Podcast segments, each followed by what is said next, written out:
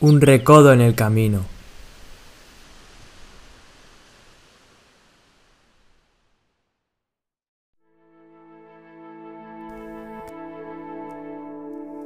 Recientemente, los medios de comunicación en España se están haciendo eco del aumento de problemas de salud mental, principalmente causados por la pandemia y el confinamiento. De hecho, las personas entre 18 a 34 años son las que han frecuentado más los servicios de salud mental y que han sufrido más ataques de ansiedad, más síntomas de tristeza y han sido las personas que más han modificado su vida debido a esta situación. Esta circunstancia se une a otro dato del que se han hecho también eco los medios, el aumento de suicidios en el año 2020, siendo el 2020 el que mayor número de suicidios se ha registrado en España desde que se tienen datos, desde 1906, ascendiendo a 3.941 personas, con un aumento de 270 defunciones por esta causa en relación al año anterior, es decir, un 7,4% más.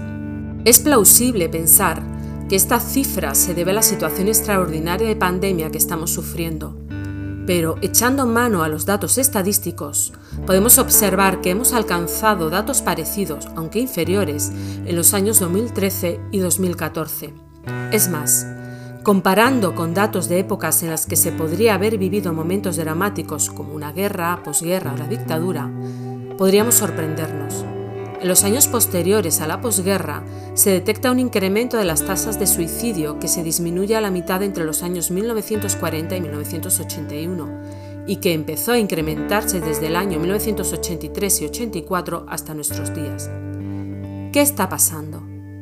¿Qué está pasando para que en una sociedad que ha visto incrementar en las últimas décadas su nivel educativo, su nivel económico a pesar de las crisis y su situación de libertad, esté viviendo cada vez más mayores datos de suicidio desde que se han empezado a contabilizar estos datos.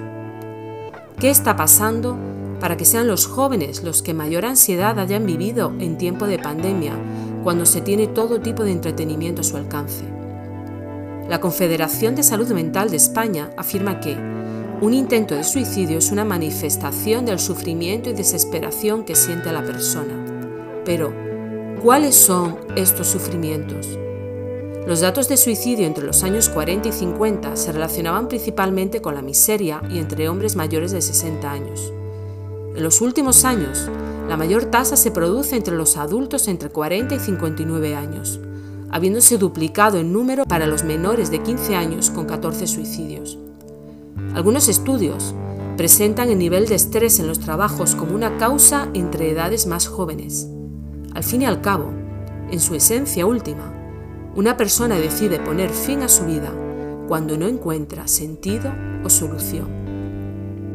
Un dato curioso es que los estudios estadísticos que analizan las causas suelen correlacionar las cifras de suicidio con la edad, el nivel de estudios, el nivel económico, el nivel de alfabetización, el estado de salud, pero no he encontrado ninguno que lo relacione con el nivel de fe, como si lo espiritual no entrara dentro de la ecuación y cuando es justamente la falta de sentido lo que hace dar este paso.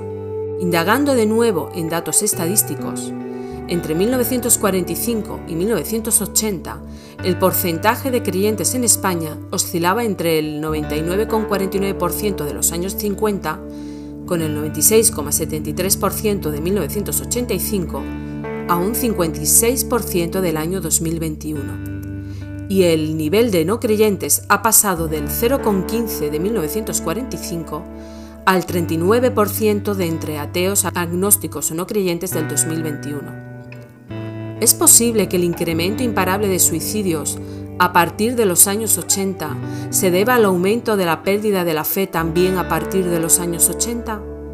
¿No será que la persona que no es solo cuerpo, sino también espíritu, necesite de lo espiritual para encontrar un sentido para su vida a pesar de las circunstancias? En este sentido, me viene a la memoria un testimonio que ya hemos presentado en uno de nuestros podcasts, pero es más que ilustrativo. Se trata del joven que, subido al borde de la barandilla del viaducto de Madrid, preparado para tirarse, Dejó la tentativa cuando una mujer que pasaba le gritó desde el otro lado del viaducto con un grito salido desde el corazón. Dios te ama. ante el cual el chico se bajó. Toda persona necesita sentirse amada. Toda persona necesita encontrar un sentido en su vida. Toda persona necesita de la fe que le hace descubrir el verdadero amor y descubrir el sentido.